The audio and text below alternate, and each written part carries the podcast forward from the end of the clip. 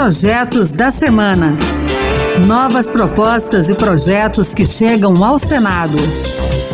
Olá, está no ar o Projetos da Semana. Eu sou Raquel Teixeira e a partir de agora você vai conhecer as principais propostas apresentadas no Senado Federal nesses últimos dias. No programa de hoje vamos falar sobre direitos e proteção de idosos, cota de tela para o cinema e muito mais. Fique com a gente!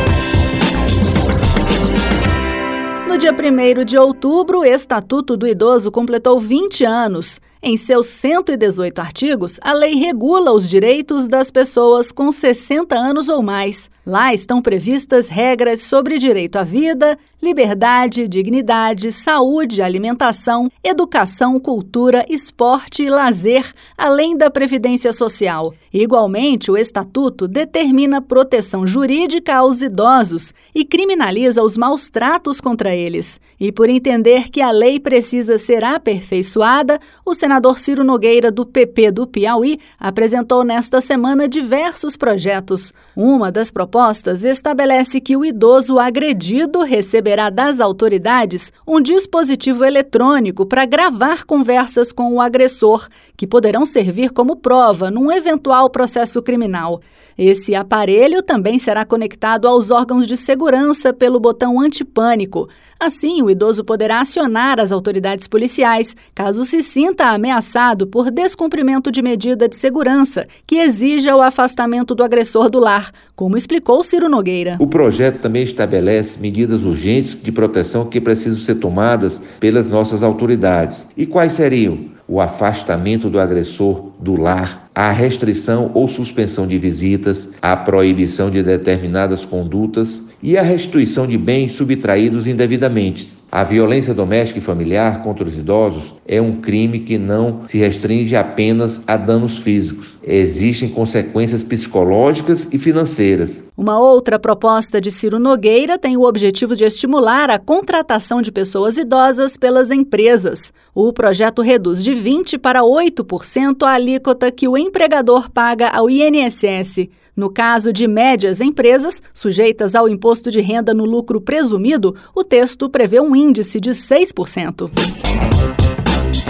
O Senado deve iniciar nos próximos dias a análise de um projeto do senador Carlos Viana, do Podemos de Minas Gerais, que penaliza com mais rigor os condenados pelos crimes de estupro e de violência doméstica e familiar contra as mulheres. Além de serem presos, a proposta prevê que os condenados perderão seus bens, que passarão à titularidade da vítima ou destinados aos seus descendentes ou alguma instituição pública ou privada ligada ao amparo de mulheres vítimas de violência doméstica doméstica. O projeto estabelece que a soma dos valores dos bens afetados com a decisão ficará entre 500 e 100 mil reais e ressalva que a medida não valerá para os condenados que não têm condição de cumprir a penalidade de perda de bens sem que a sua sobrevivência fique comprometida. Carlos Viana acredita que é preciso punir com mais rigor quem comete crimes graves. A meu ver, nós precisamos cada vez mais tornar as penas aos que cometem crimes graves maiores. Nesse caso do estupro,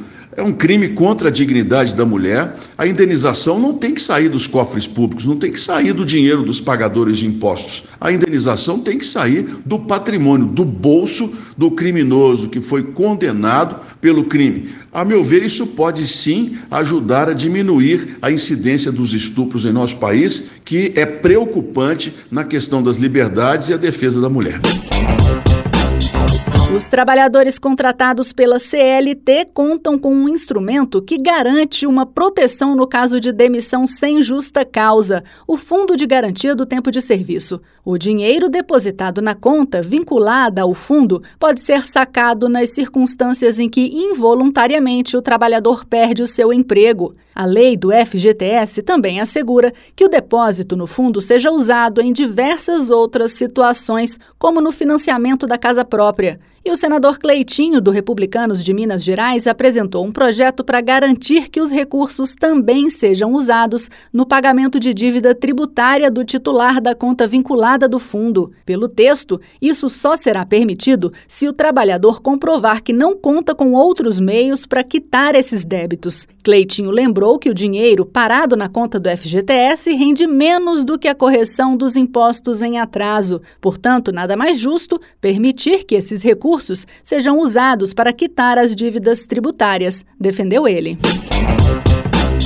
A Comissão de Comunicação e Direito Digital aprovou recentemente um projeto que prorroga por mais 15 anos a chamada cota de tela de produções audiovisuais brasileiras na TV paga. Assim, séries e filmes nacionais terão espaço garantido na grade de programação desse tipo de emissora. Esse projeto, que seguiu para análise da Câmara dos Deputados, também estabelecia originalmente a cota de tela para as salas de cinema. Só que depois de um acordo, ficou definido que esse assunto seria tratado em outra proposta, apresentada nesta semana pelo senador Eduardo Gomes, do PL do Tocantins.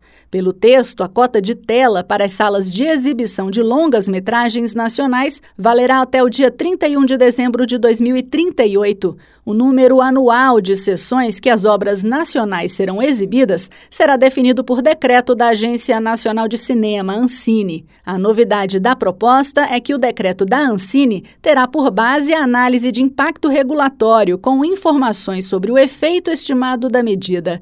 A ideia é que esse estudo sirva para compatibilizar a proteção da produção nacional e a preservação da viabilidade e da capacidade de investimento do mercado de salas de cinema. A análise de impacto regulatório passará pela aprovação de uma comissão que contará com a participação de integrantes de todos os setores envolvidos na questão. Ainda pelo texto, a Ancine deverá publicar anualmente um estudo com a análise dos impactos negativos e positivos da política de cota de tela. Por fim, o projeto estabelece penalidades para as salas de cinema que não cumprirem a cota de tela definida pela Ancine. Assim, esses estabelecimentos poderão ser advertidos ou receber multa correspondente a 2,5% do valor da receita líquida média diária de bilheteria do complexo, apurada no ano da infração, multiplicada pelo número de dias do descumprimento.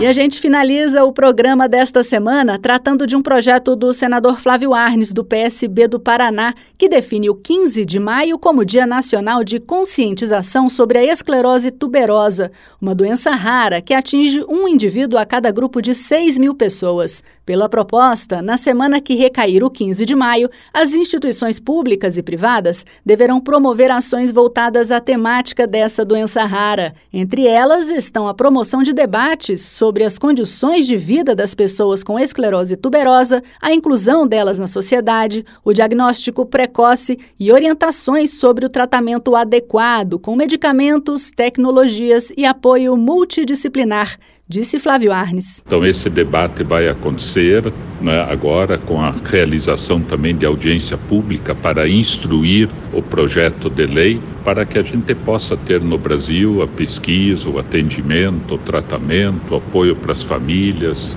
as terapias, enfim, o que a pessoa e sua família precisarem no decorrer da vida. Momento importante, necessário e um avanço para o nosso país nessa área tão importante, tão necessária de abordagem como é a esclerose tuberosa. Flávio Arnes explicou que a esclerose tuberosa se manifesta por meio de crises convulsivas, tumores no coração, rins e no sistema nervoso central, tumores avermelhados semelhantes à acne, tumores debaixo das unhas, manchas brancas na pele e deficiência intelectual. O senador acrescentou que trata-se de uma doença crônica que afeta cada indivíduo de maneira diferente, sem características padronizadas. Assim, as manifestações da doença variam extensamente entre indivíduos e algumas podem ser potencialmente fatais. É isso aí, você também pode participar do processo de elaboração das leis do país. Acesse o E-Cidadania no site do Senado, leia as propostas e vote para dizer se você é favorável ou contrário a elas. E que tal apresentar uma ideia que pode até virar um projeto de lei? Acompanhe o programa Projetos da Semana na Rádio Senado toda sexta-feira às duas da tarde e sábado às oito da manhã. A gente também está na internet. É só entrar no site da Rádio Senado e baixar o áudio para escutar quando quiser. Se preferir, o podcast também está nas principais plataformas. Com sonoplastia de Cristiane Melo e apresentação de Raquel Teixeira, o Projetos da Semana fica por aqui. Muito obrigada pela companhia e até o próximo programa. Projetos da Semana. Novas propostas e projetos que chegam ao Senado.